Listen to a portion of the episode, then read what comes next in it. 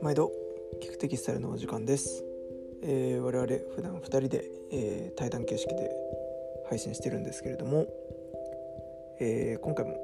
ちょっと相方が家族の事情でちょっと収録が一緒にできないということなので一人でお送りしていきたいと思います、まあ、せっかくせっかくってわけでもないけど一人なのでちょっとしょうもない話をたまにはしようかなと思います。えー、眼鏡をかけられてる皆さんあるいはまサングラスかけられる方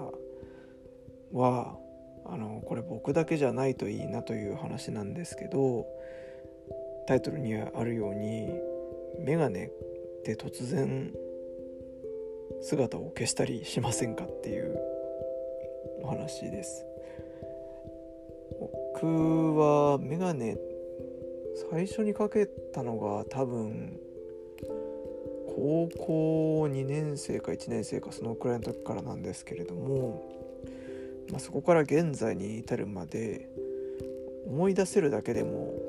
4本は姿を消していて自分で捨てたり売ったりあの別れ際を覚えてないっていうのが少なくとも4本ぐらいあってで僕は、まあ、お洋服もまあ、楽器であってもメガネであっても基本的にあのコレクションするっていう趣味はあんまりなくて現役で使えるものを買うっていうスタイルなので、まあ、どのメガネたちも本当あの、まあ、昔は、ま、常にかけなきゃいけないほど目悪くなかったのでたまにだったんですけど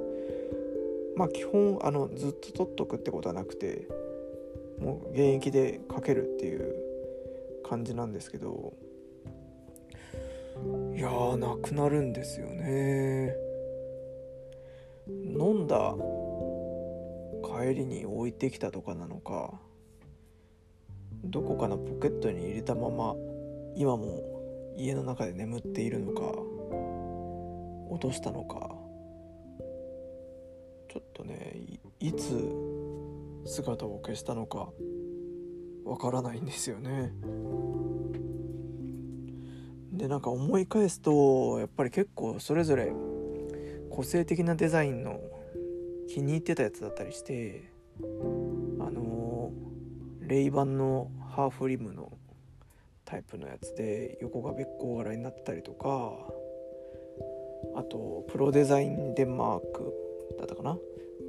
ていうブランドのあのー、ちょっと変形型のこれも横が、あのー、べっ甲調になってるダブルリムタイプのちょっとアビエーターっぽい感じの雰囲気のメガネだったりとかもうねめっちゃかっこよくて気に入ってたやつとかなんですけどいやどこに行っちゃったのかなっていう話なんですよね。いや皆さん眼鏡かけられる方今も、まあ、現役でよくメインでかけてる2本があって、まあ、これは珍しく長くずっと一緒にいてくれてるんですけどいやちょっとこういう経験がある方は是非思い当たる場所とかですねこここ探したら見つかったよみたいなエピソードとかをちょっと教えていただけたら自分の 探し物の参考にしたいなと思うので是非ちょっと声をかけていただけると嬉しいなと思います。そしてあれですねやっぱりあの置き場所っていうのは固定しないとダメだなっていうのは最近すごくそこからの学びとして気をつけてることでメガネも無印良品で売ってるなんか5本ぐらい一緒に入れられるアクリルの入れ物があるんですけどもうそれに基本的に最後は返すと。でその箱が全部埋まってるのを確認するみたいな感じにしたらその辺に置いとくみたいなことなくなって結構良かったなっていうのがあったりまあなんだろう財布とか小物類とかももう置き場所を決めて最後はそこに戻すってするとこう出かける時にあれがないこれがないっていうのがなくなってあ本当にこのルール始めてよかったなと思うのでちょっと今もなくしてる方がいたらこのやり方は結構おすすめだったりします。ていうことでまあそのなくしたりあのするくせにちょっとねまた新しい気になってるものがあったりとかするので、まあ、ちょっとメガネに関しては本当一期一会感が洋服にも増して強いなと思っていて、まあ、やっぱり顔に直接かけるものなのであの名品だからいいっていうのがあんまりなないというか、